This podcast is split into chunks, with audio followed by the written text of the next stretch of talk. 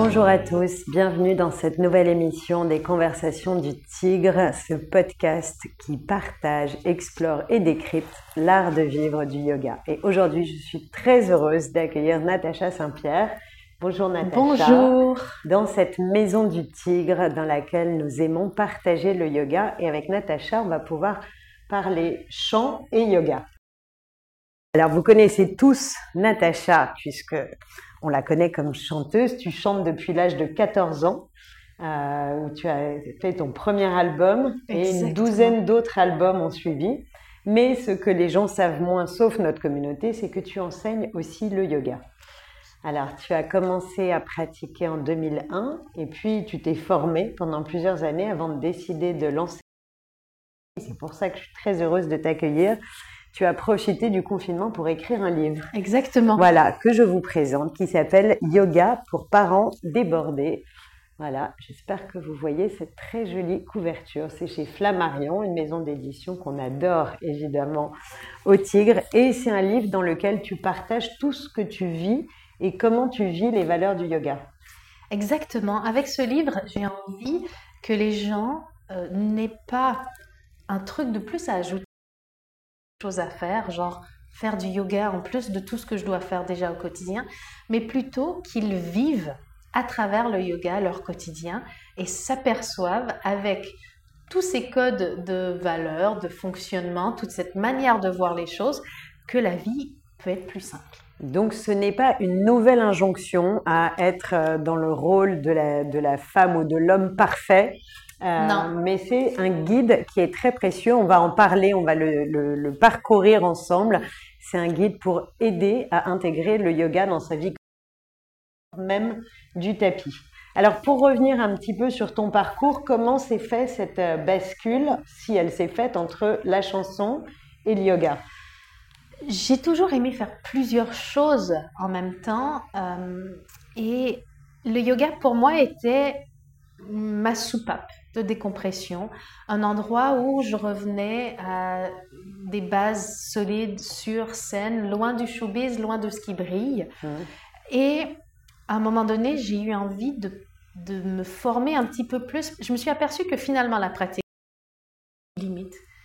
Et j'avais envie d'en connaître plus. Malheureusement, aujourd'hui, il est absolument compliqué d'avoir une formation sur autre chose que les asanas, le pranayama ou la méditation en yoga sans faire une formation d'enseignant.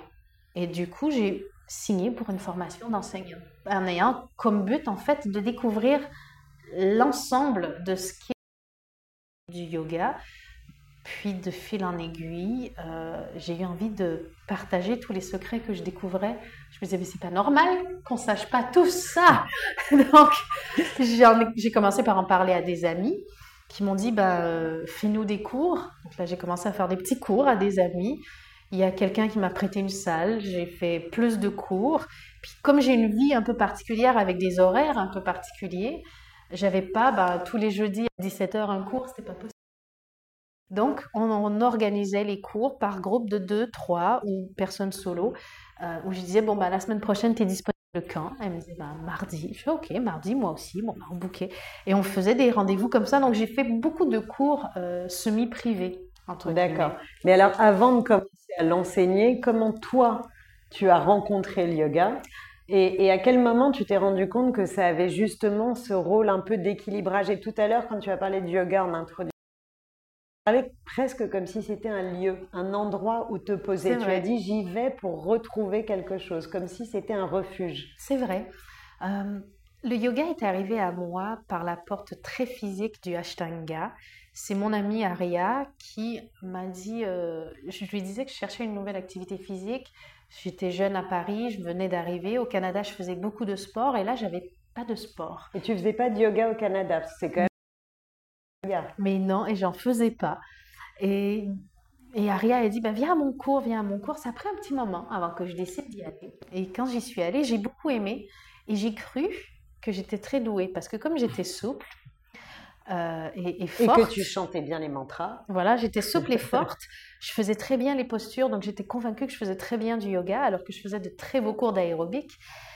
Et avec le temps, tranquillement, c'est rentré la source, l'information est rentrée et j'ai compris que c'était pas d'exécuter une posture jusqu'à son expression finale et complète, que c'était pas de la garder longtemps, que c'était pas la perfection le yoga et que c'était justement un endroit euh, où on pouvait être soi-même avec ses forces et ses faiblesses, des jours avec des forces, d'autres jours avec des faiblesses. Et souvent quand je l'enseigne, je me souviens de moi à mes débuts et je on passe notre vie à être guidé par les choix de notre tête.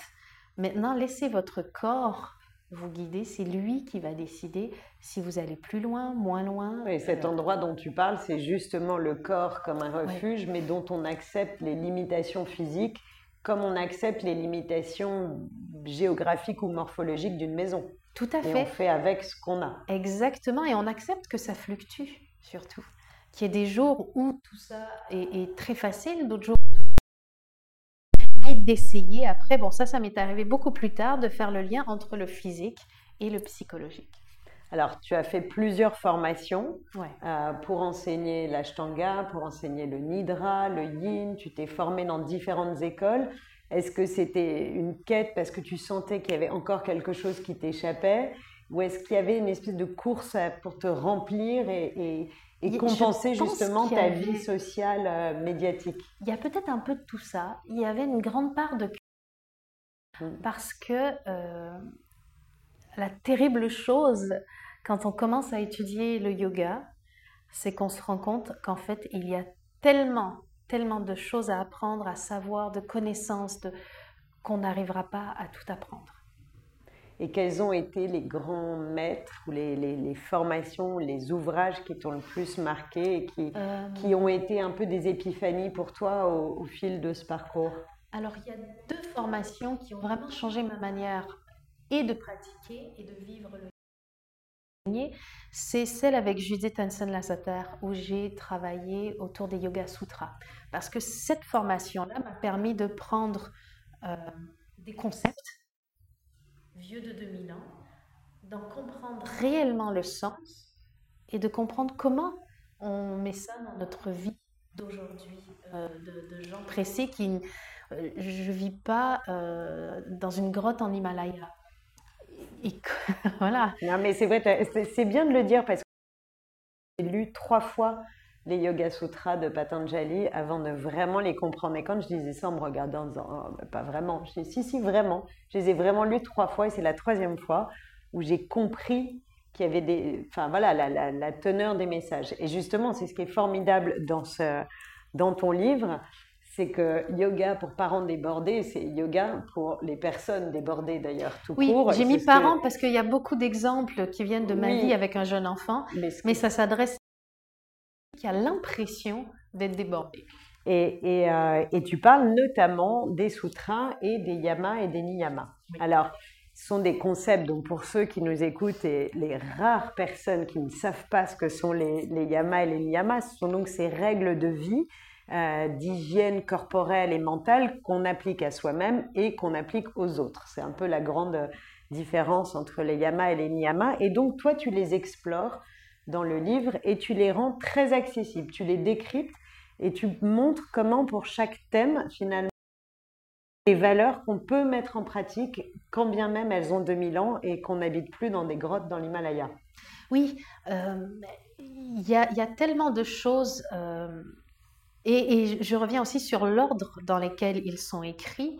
Euh, il y a en premier ne pas blesser, ne pas blesser les autres, ne pas se blesser soi-même, parce que chacune de ces choses-là est applicable à soi-même aussi, parce qu'on se maltraite beaucoup dans la vie.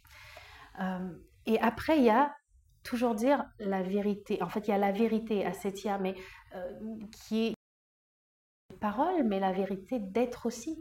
Euh, il y a plein de gens qui se mentent à eux-mêmes en menant des vies qui ne leur va pas. Est-ce que toi, tu as été confronté plus particulièrement à ça dans le milieu du showbiz Je pense par moments dans ma vie ne pas avoir vécu ma vérité parce que j'avais le désir de plaire, parce que j'avais l'impression que euh, les choses fonctionnaient d'une certaine manière et que je ne pouvais pas briser ce fonctionnement, ce roulement-là en disant, ben en fait, je, ne suis pas heureuse. Attention, ça, ce n'est pas moi. Voilà. Très compliqué de dire sa vérité, la vérité, sans blesser quelqu'un, sans abîmer euh, le commandement qui vient juste avant. Donc, Patanjali.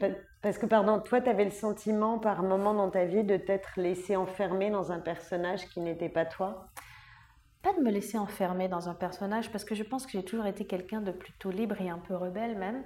Mais par moment, arriver à, déjà s'admettre à soi-même euh, des vérités comme euh, euh, ne plus être heureux dans une situation qu'on a désirée, laquelle on a travaillé, c'est compliqué, et arriver à, modifier tout ça, enfin déjà en prendre conscience, et après le modifier, c'est compliqué aussi. Mais sans ce travail-là, on ne peut jamais atteindre un bonheur ou un épanouissement simple et complet. Et donc. Mais à quel moment tu as réalisé que c'était ça ce que tu cherchais? Je pense que l'arrivée de mon enfant euh, a ça change beaucoup de choses dans la vie des parents. Donc ton fils qui a 5 ans. Voilà, le mien est né avec une malformation cardiaque. Et moi j'ai compris pas mal de choses. Je, dis que je suis devenue maman pas euh, à l'accouchement, mais au septième mois de grossesse, quand euh, on m'a donné la mission de sauver une vie qui n'existait pas encore réellement, tangiblement parlant. Et c'est ce jour-là où le monde a arrêté de tourner autour de mon nombril. Mais en arrêtant de tourner autour de mon nombril, euh, égoïste m'a permis aussi d'arrêter euh, de vivre avec certaines illusions. C'est compliqué, non? Non, c'est émouvant. Ah, c'est gentil. C'est émouvant et c'est sincère et c'est rare d'entendre des personnes dire ça. Alors, tu as déplacé à ce moment-là cette, euh, cette attention et tu t'es incarné dans une nouvelle réalité qui était ta, vérité de maman. Ouais. Euh, et c'est à ce moment-là où tu sens que tu as basculé vers une nouvelle recherche, une nouvelle quête de vérité. Exactement. Euh, j'avais besoin de comprendre. J'avais réussi à, gérer une situation. Quand Bichente a, a, eu 4 mois, il a été opéré à cœur ouvert, il a été sauvé. et quand il a eu un an, c'est là où j'ai vraiment déposé les armes parce que quand notre combat est fini, on s'en rend pas compte tout de suite parce qu'on est tellement dans cette posture de il faut faire les choses que euh, j'ai continué de faire les choses sans me rendre compte. Et le jour où il a eu un an, c'est le jour où étrangement je me suis ah, et c'est ce jour-là où j'ai eu besoin de m'occuper un peu de moi aussi, parce que je m'étais occupée que de lui, et j'ai eu besoin de comprendre comprendre pourquoi la vie elle est comme ça, pourquoi pendant des années j'ai cru que l'accomplissement euh, était quelque chose d'important, pour finalement m'apercevoir que euh, bah ça, ça apporte pas grand chose quand, euh, quand je serai vieille dans un lit à l'EHPAD. On s'en fout de mes disques d'or ou on s'en fout de, de, si j'ai écrit un, deux ou trois livres. Il y a autre chose de plus important. Malheureusement, la société aujourd'hui en, voulant une société laïque et donc en, retirant la religion, on a confondu religion et spiritualité. Et donc c'est comme si on avait dit aux gens, on est des êtres de chair et d'os. Point barre. Et en, mettant de côté notre spiritualité, on, enlève toute cette partie non tangible qui est notre conscience, notre âme, notre cœur, qui a besoin d'exister aussi et qui a besoin de mots pour exister et, et qui a besoin qu'on en prenne soin. Et aujourd'hui, on prend soin et pas beaucoup de notre âme ou de notre conscience ou de notre cœur, appelez ça comme vous voulez. Et ça, c'est la partie spiritualité. Euh, Est-ce que tu m'autorises à lire un passage Mais du oui, qui, je trouve, qui résonne par rapport à, ce que tu dis? Donc, euh, on est dans une exploration de ces, de ces sutras et, euh, et tu parles d'Ishvara Pranidhana, qui est le, le lâcher-prise euh, d'arrêter d'avoir le, le, désir euh, d'avoir des choses, de, de la, la non-possession, non-greediness. Euh, et tu dis que cette dévotion, enfin Ishvara Pranidhana, s'interprète comme la dévotion et l'abandon des fruits de sa pratique à une conscience supérieure. Patanjali nous dit que pour atteindre le but ultime du yoga, nous devons dissoudre notre nature égocentrique et cesser de nous identifier constamment à nous-mêmes. Ouais. C'est ça ce que tu as voulu partager et travailler? Moi, j'ai voulu comprendre pour moi-même et c'est pas facile de le comprendre parce que notre ego est une petite bête qui revient très vite Hmm. et, et souvent euh, j'en parlais dans une formation que j'ai faite très récemment où j'étais élève et on se disait que finalement dans beaucoup de choses de ce qu'on fait où on est en, en train d'être dans cette recherche d'ouverture aux autres et, d'apaisement de l'ego on est malgré tout en train de nourrir l'ego qui accomplit quelque chose et qui est fier de lui. Et on le voit beaucoup sur Instagram, euh, dans toutes les postures de yoga qui sont belles, qui sont des beaux accomplissements, qui font partie du yoga, mais on se demande pourquoi la personne poste cette photo. Est-ce que c'est pour inspirer les autres ou est-ce que c'est pour nourrir son ego? Et où il est le yoga dans tout ça? Euh, Le vrai. Euh, parce que pour moi, je différencie le cirque, l'acrobatie, l'aérobic du yoga. Et d'ailleurs, si euh, on lit Marc beaucoup sur les origines du yoga, il raconte que quand le yoga est arrivé en Occident au début du 19e siècle, il était assimilé à des pratiques circassiennes et on, on présentait les yogis dans des cirques. Tout à fait. Parce que c'est impressionnant cette maîtrise du corps. Euh, et pourquoi cette maîtrise du corps? Les, les tout premiers gourous ne s'occupaient pas de leur corps, méditaient, méditaient, méditaient. Euh, par contre, ils se sont vite aperçus qu'en s'occupant que de l'intellect, que de l'esprit, Mm. en négligeant le corps, le corps allait les rappeler et intoxiquer leur intellect parce qu'un corps qui va pas bien, euh, Mm, qui n'est pas entièrement et- sain, va t'empêcher de cultiver ton esprit. Et donc les asanas sont arrivés là, et le but est d'avoir un cercle vertueux où on s'occupe du corps pour pouvoir s'occuper de l'esprit, pour pouvoir s'occuper du corps, sans jamais qu'il y ait un débordement dans tout ça. Et cet équilibre, il est vraiment extrêmement précaire. Euh, et c'est la différence entre le, yin et le yang. Je présente le yin, je dis, ben, il y, a deux polarités qui sont le yin et le yang. Dans le yang, il y a la chaleur, le soleil, la lumière, la joie, L'énergie. l'effort, l'énergie. Et le yin, ben, c'est l'inverse. C'est la noirceur, l'humidité. euh, Mais l'un se nourrit de l'autre. et mais je moi, je dis un jardin a besoin des deux pour survivre. Et nous, on est comme des jardins. Sauf que dans nos vies d'aujourd'hui, on a un balancier qui navigue très fort et yin. Comme ça, on va, on va faire des choses très très yang. Et pour équilibrer, on va aller faire des choses très très yin.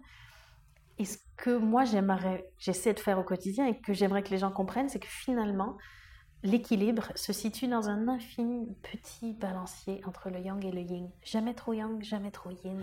Le plus petit mouvement possible. Parce que le centre, il est impossible. On est toujours en mouvement. Mais avoir un tout petit mouvement. Alors, tu parles de la dévotion. Euh, c'est vrai qu'en Occident, c'est on le relie beaucoup à la religion, tu l'as dit, et c'est cette confusion entre religion et spiritualité. Et on assimile beaucoup ce, ce mouvement de la dévotion qui est un mouvement en avant vers un gourou.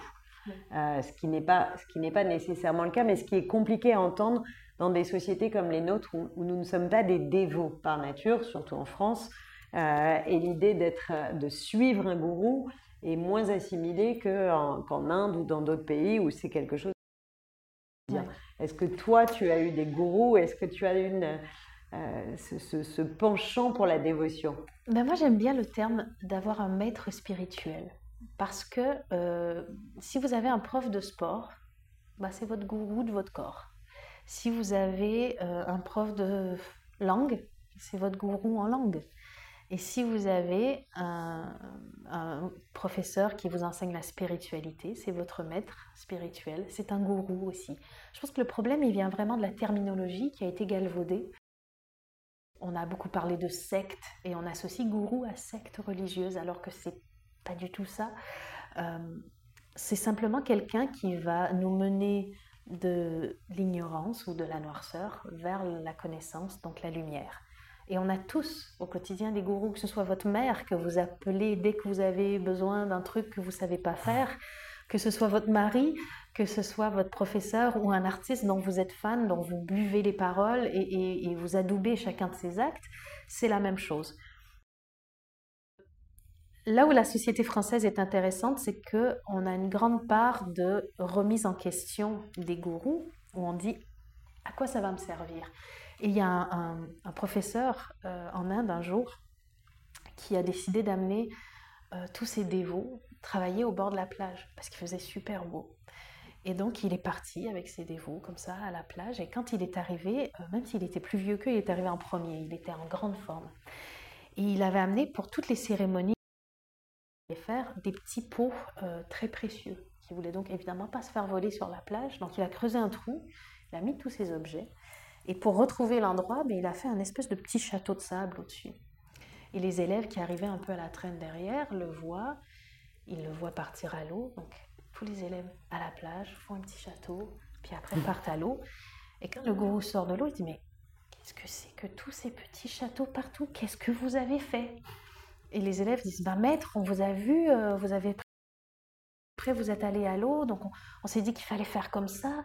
Il dit Mais ayez du discernement Posez-vous des questions, ne suivez pas tout ce que je fais et tout mon enseignement sans vous demander qu'est-ce que ça peut vous apporter et est-ce que c'est bon pour vous. Donc maintenant, euh, vous allez apprendre à la dure, vous allez creuser jusqu'à ce que vous retrouviez mes trucs, mais c'est important d'avoir des guides, hmm. mais c'est aussi important de pouvoir les... Et c'est drôle parce que dans ce chapitre-là, tu parles justement du discernement juste après la dévotion, et ce discernement qu'on appelle le bouddhi en sanskrit et qu'on peut cultiver, travailler et qui nous permet aussi de savoir euh, être à notre juste place. Et alors, ça renvoie à une autre valeur, un autre, euh, un autre sutra dont tu parles qui est celui de la modération. Alors, je vais lire un passage que j'ai que j'ai beaucoup aimé euh, et je trouve qu'il est particulièrement par rapport à ce qu'on vit en ce moment. Tu dis l'un des principaux objectifs du yoga est de créer et de maintenir l'équilibre. Et la méthode la plus simple pour atteindre ce but est d'appliquer brahmacharya dans nos vies, donc la modération, en adoptant la modération dans toutes nos activités. Considéré comme le sutra de l'abstinence, il nous indique que lorsque nous contrôlons nos pulsions physiques, notre vigueur et notre énergie s'en trouvent accrues. Pour briser les liens qui nous attachent à nos excès, nous, avons besoin de courage et de volonté. Mais chaque fois que nous maîtrisons ces comportements compulsifs, nous devenons plus forts, plus sains et plus sages. Pratiquer la modération est un moyen de conserver notre énergie vitale et notre santé. Oui. En fait, qu'est-ce que c'est une compulsion? Qu'est-ce que sont ces actes euh, impulsifs? Euh, En gros, ce sont des pansement. Blessure, plutôt que d'aborder la blessure, euh, on va avoir des, comportements euh, compensatoires euh, qui peuvent ne rien avoir à, faire avec la blessure elle-même. Si moi je m'ennuie, par exemple, en plein confinement, je peux par exemple décider de faire du shopping en ligne de manière compulsive. Ça va briser je mon crois qu'on l'a tous vécu hein. voilà. Ça va briser mon ennui, mais je ne construis rien, voire même je déconstruis parce que je vais un peu avoir honte, je vais un peu être mal par rapport à ce que j'ai fait parce que je sais. Et le plus important, je pense, dans tout ça, c'est se dire qu'il faut aller vers cette modération, mais ne jamais oublier la compassion envers soi-même. Et, euh, et, se dire, bon, ben, j'ai raté. Meilleure chance demain. C'est un thème qui est, très important, je trouve, à, aborder en ce moment, parce qu'évidemment, on est sur une déconsommation forcée. Et il y a un peu cette, euh, cette inquiétude de se dire que quand on vit normalement, on va oublier tout ce qu'on s'est dit pendant le premier, le deuxième, le troisième confinement, que la planète nous appelait à cette modération, et on va euh, surconsommer parce qu'on aura été privé. Donc, j'aime bien l'idée que finalement, ces valeurs, ces, yamas, ces niyamas, toute cette philosophie du yoga, tu arrives à la rendre très moderne et à partager ce message. Et je me demandais, puisqu'on parlait aussi de gourou tout à l'heure, est-ce que dans, un rôle dans le rôle de chanteuse, euh, et finalement tu es très suivie et les, les gens t'écoutent, passer ces messages-là aussi Est-ce que tu interconnectes les principes que tu partages dans tes cours de yoga dans tes chansons? C'est ce que j'essaie de faire. J'ai un métier formidable qui est celui de divertir. Je trouve que c'est une chance. Euh, par contre, j'ai pas envie de divertir pour divertir parce que si jongleur, ça divertit les gens et puis voilà, hein, chanteuse, pareil. Sauf si je décide, à travers les textes de mes chansons, d'y instaurer un peu de spiritualité. Moi, c'est ce qui m'aide à aller bien. C'est ce que je pense euh, est un peu manquant dans notre monde aujourd'hui, donc c'est ce que j'ai envie d'offrir. Euh, de dire voilà, on n'est pas que des êtres de chair et d'os, et de vous donner, en plus du divertissement, un, petit bout d'âme, euh, un petit bout de cœur, de, réflexion, et d'avoir des vases communicants entre la musique et euh, le, yoga. Je sais et tu sens que ces messages-là, ils passent dans ta musique? Les messages passent dans la musique et ça me fait plaisir parce qu'au départ, c'était pas gagné. Et euh, au moment où j'ai sorti le premier album avec des textes spirituels, je me suis dit, mon Dieu, qu'est-ce que je viens de faire? En fait, j'ai pas réfléchi, j'ai fait ce projet et là, c'est le temps de le sortir. Bêtise. Euh, mais en fait, les gens l'ont bien accueilli, probablement parce qu'on était prêt à ça à ce moment-là. J'ai eu du bol sur le timing. Euh, et aujourd'hui, c'est drôle parce qu'il y a des gens qui viennent euh, au cours de yoga parce qu'ils veulent voir la chanteuse et finalement ils découvrent le yoga. Euh, il y a des gens qui vont à la musique parce qu'ils m'ont vu en cours de yoga. Les deux sont devenus vraiment très complémentaires. Mais la notoriété, tu penses que c'est une, une force ou une faiblesse pour enseigner le yoga? euh, avec certaines personnes, ça va être une force parce que euh, ils vont venir vers le yoga parce qu'ils me connaissent en tant que chanteuse et peut-être découvrir quelque chose qui leur plaît. En tout cas, je leur ouvre la porte euh, et ils seraient pas venus si c'était pas la chanteuse. Et en même temps, d'autres fois, ça peut être une faiblesse parce qu'on se dit bon bah oui, encore une chanteuse, une mannequin, une comédienne qui fait du yoga, qui a envie de nous en parler, voilà. du coup, desservir aussi. Mais tu n'as pas peur à un moment que certains élèves veuillent franchir la limite et justement que tu incarnes leur gourou et, en tant que chanteuse, ils veulent te confier un peu une parole, une parole de sagesse universelle? Ça arrive, mais ça arrive dans mon métier de chanteuse déjà. Euh, comme j'ai repris les textes de Thérèse de Lisieux, il y a des gens pour qui euh, Thérèse aujourd'hui et qui venaient me confier leurs prières, leurs problèmes. Euh, ah oui, il y a des gens qui m'ont dit on a enterré ma grand-mère avec ta photo dans le cercueil. On a... Oui, mm. donc, et ça devient une responsabilité parce que euh, les gens me confondent en fait. Mm. Confondent le fait que je chante des textes avec la personne qui a écrit ces textes, qui n'est pas moi. Euh, parce qu'aujourd'hui, on a besoin euh, de euh, mais ce que je rappelle à tout le monde, c'est que je suis très imparfaite, euh, comme tout le monde, et que je suis pas, j'ai pas la vérité absolue. Si les chansons, si la voix apaise, si les cours de yoga, si les méditations font du bien, voilà ce que je peux faire. Mais je n'ai pas, euh, je n'ai pas la ligne directe du bon Dieu en fait. Alors justement, pourquoi les, pourquoi ces textes de Thérèse de Lisieux?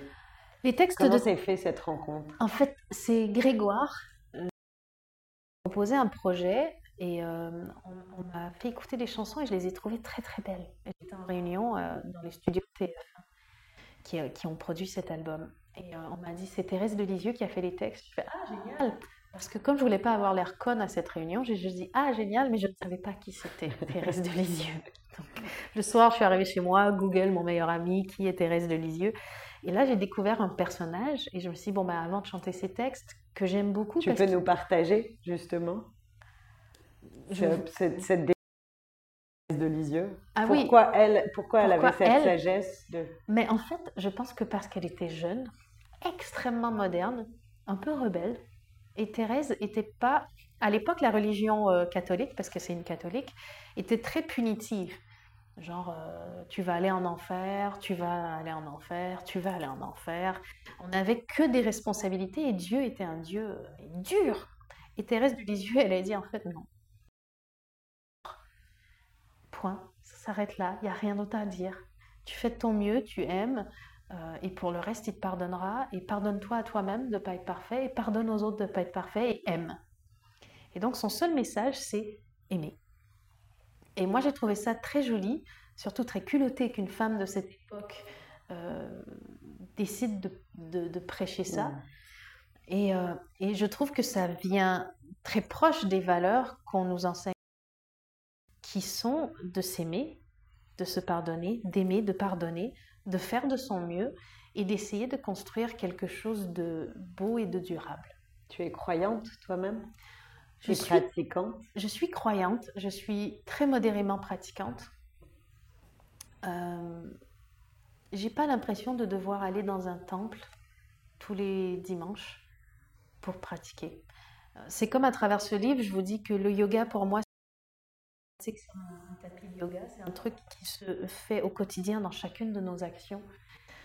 Pour moi, que ce soit la religion, la spiritualité, euh, tout ça, c'est euh, une façon d'être et de vivre et d'interagir.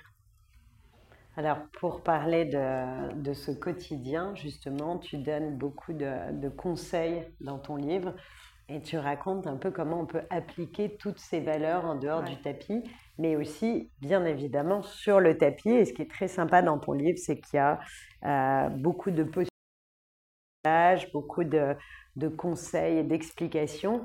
Quelle est toi ta routine? Parce que finalement, tu as goûté un grand nombre de pratiques. Ça fait euh, maintenant 16 ans que tu fais du yoga. Donc, tu as parcouru le monde et à chaque fois que tu as voyagé, tu faisais du yoga. Euh, qu'est-ce que tu as récupéré pour toi, ton, ton quotidien? Alors, pendant très longtemps, j'ai cru qu'il fallait faire une heure de yoga tous les jours avec une vraie pratique d'asana, euh, bien vinyasa ou ashtanga rigoureuse, jusqu'à ce que je comprenne que finalement, tout le concept, il est là aussi.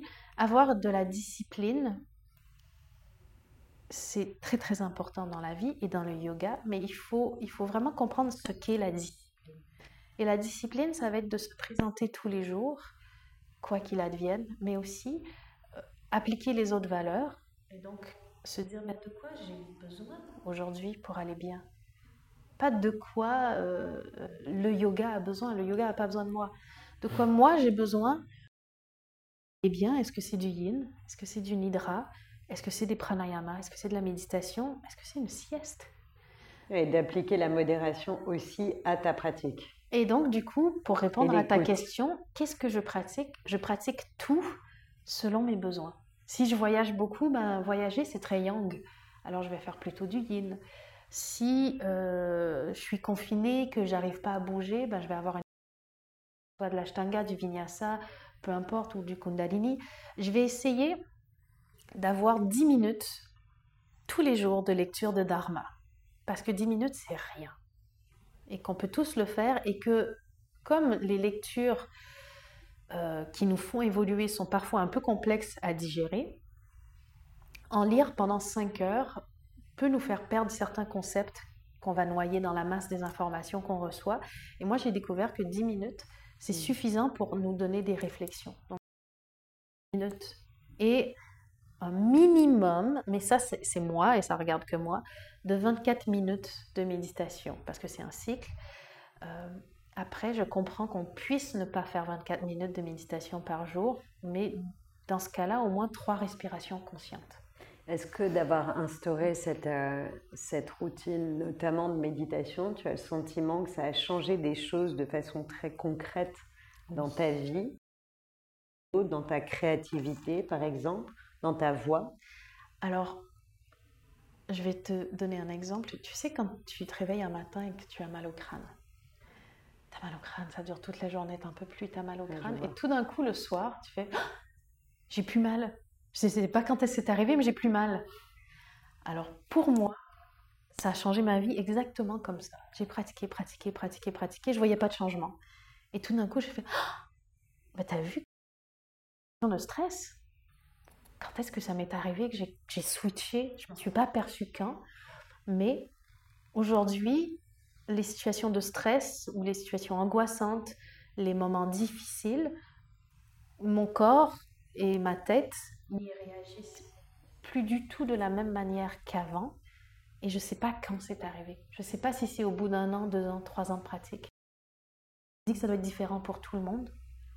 Mais il y a un moment où vraiment ça porte ses fruits et finalement on s'aperçoit qu'on arrive à instaurer cette distance entre l'élément déclencheur ou le perturbateur et notre réaction. Tu arrives à partager ça avec ton fils? À le mettre sur le chemin Oui, euh, oui parce qu'il est très sensible et très ouvert, très mature pour son âge. Adapté évidemment euh, à Ibichente, il a 5 ans, donc on ne fera pas un cours de 45 minutes. et euh, j'ai commencé avec la méditation de l'amour, où on s'assoyait sur des, des petits coussins comme celui-là avant qu'il se couche le soir. Et je lui disais, mais nomme tous les gens que tu aimes. Donc c'est une forme de gratitude, c'est une forme de connexion aux autres et de retour au calme. Et là, c'est drôle parce qu'à travers cette méditation de l'amour, je le vois. Au début, à trois ans, ben, il nomme maman, papa, mamie, maman, mamie, papi, papa, maman, toujours les mêmes. Et plus il vieillit, plus euh, ça nous prend du temps parce que plus il a de personnes à nommer. Puis il a perdu ce truc de répéter trois fois la même personne. Il sélectionne vraiment. Et donc je le vois évoluer dans son ouverture vers le monde, vers les autres, et, cultiver cette gratitude. Et euh, il arrive très bien à, faire la différence. Euh, les émotions qui vont durer et celles qui, vont, qui ne durent qu'un instant, les accepter, en parler, des fois, il me dit Ah, maman, ça me fait du bien de dire les choses de mon cœur. ça fait plaisir. Puis après, en pratique physique, je trouve ça intéressant aussi. Parce qu'il développe euh, une proprioception complètement différente, un équilibre différent et une capacité de euh, en autonomie aussi très différente quand on, on, travaille avec eux dès le plus jeune âge. Et je pense qu'en ce moment, ils en ont plus besoin que jamais. Oui, mais si vous voulez pratiquer avec vos enfants, faites-en un jeu. Il faut que ce soit un jeu, il faut que ce soit ludique, il ne faut pas que ce soit une contrainte. Les enfants ont déjà beaucoup de contraintes, ils ont besoin de pouvoir euh, exprimer. Euh, et, à travers le yoga, on peut faire ça. Alors, il y a plein de bons conseils. Je remonte dans ton livre. Et tu parlais de stress et de, et de comment euh, cette routine, finalement, ce cadre un peu disciplinaire qu'on se donne. Et moi, je suis d'accord avec l'idée de ce mot de discipline. Parce qu'il faut qu'il y ait cette discipline dans le yoga. On ne dit pas que c'est le club med. Non. Justement, moi, je trouve ça très important qu'il y ait ces mots de discipline, d'équilibre, discernement, modération. Tout ça sont un peu comme des, piliers qui vont ancrer l'idée que bah, c'est une pratique, c'est pas c'est pas juste un loisir. Au début, c'est un coup de foudre le yoga pour beaucoup de gens. Donc on va pratiquer beaucoup beaucoup parce que tout est beau. On découvre tout, c'est formidable. Mais si on n'a pas de discipline et de modération, on va faire comme tous les gens qui s'inscrivent à la salle de sport en janvier. je, les connais bien. et dépendamment euh, de l'intensité de notre coup de foudre, ce sera dans trois mois, six mois, un an, trois ans, mais on, abandonnera parce qu'on n'aura pas eu la modération qui va faire qu'on ne se lasse pas, eu la discipline qui tienne. Et si on veut progresser dans la vie, il n'y a pas de formule magique. Le yoga, c'est pas une formule magique. Les gens viennent aujourd'hui vers le yoga comme si ça pouvait les guérir de tous leurs maux, alors que ils sont les seuls à avoir la clé de tous leurs maux. Le yoga peut les accompagner, les aider, mais il faudra quand même que l'effort vienne d'eux-mêmes. Alors, une dernière question, parce qu'évidemment, il y a beaucoup de choses à, à partager sur ce livre, mais une question posée à, tous mes invités dans les conversations du Tigre. Euh, on traverse une période qui est évidemment compliquée pour tout le monde, où on voit ce phénomène majeur de désorientation qui perturbe les esprits parce qu'il n'y a plus de repères spatio-temporels. On ne sait pas où on peut aller, quand on peut y aller, est-ce qu'on est confiné, déconfiné, reconfiné, bientôt redéconfiné. Et, et euh, l'esprit humain n'est pas fait pour euh, maîtriser un tel degré d'incertitude. Et les personnes commencent à rentrer dans cette zone de stress désorienté. Est-ce que toi, parmi tout ce que tu as euh, essayé, ou en tout cas tout ce que tu as pu expérimenter, rencontrer, notamment dans ta routine, tout simplement le matin sur le tapis, tu as une justement une recette miracle pour aider toutes ces personnes euh, Ma clé à moi, c'est une clé extrêmement simple, évidente, mais il faut se la rappeler souvent. C'est le moment présent. En fait, euh, je ne peux pas contrôler ce qui se passe demain. Alors à quoi ça sert de m'angoisser aujourd'hui? On voit souvent les gens euh, dans des pratiques spirituelles qui vont soit être écrasés sous le poids du passé, soit être tendus vers l'avenir, mais ne seront jamais droits dans le présent. Et en fait, le passé, ben, il est passé. L'avenir, il est demain. Donc, soyons là aujourd'hui. Et, je me dis toujours, là aujourd'hui, je ne suis pas en train de mourir, je ne suis pas en train de me noyer. Donc, tout va bien, en fait. Euh, et, demain, euh, je réglerai les problèmes de demain. Quand j'étais enceinte, je me souviens, un jour, j'avais dit à ma mère, mais tu sais quoi, je sais même pas où acheter des chaussettes pour enfants. J'étais en panique. Et elle m'avait dit, mais arrête d'essayer de vouloir trouver des solutions à des encore là. Et on panique aujourd'hui parce qu'on cherche à, vivre déjà demain. Commençons déjà par vivre aujourd'hui. Installons notre maison confortable parce qu'on est pris dedans. Donc prenons le temps de faire ça. On n'a jamais le temps de faire ça. Euh, Cette maison qui est aussi bien la maison que le corps. Exactement. Et il y a plein de petites choses qu'on peut faire pour s'ancrer dans le moment présent. Merci beaucoup. Merci, pour ce très joli partage et pour tous ces conseils euh, que la communauté du Tigre s'empressera de lire, écouter, partager. Donc, je vous remontre Yoga pour parents débordés. Je vais essayer que tout le monde puisse le voir aux éditions Flammarion. Merci beaucoup, Natacha que la prochaine fois, on pourra partager un cours de yoga ensemble. Avec un grand plaisir. J'aimerais bien être élève aussi.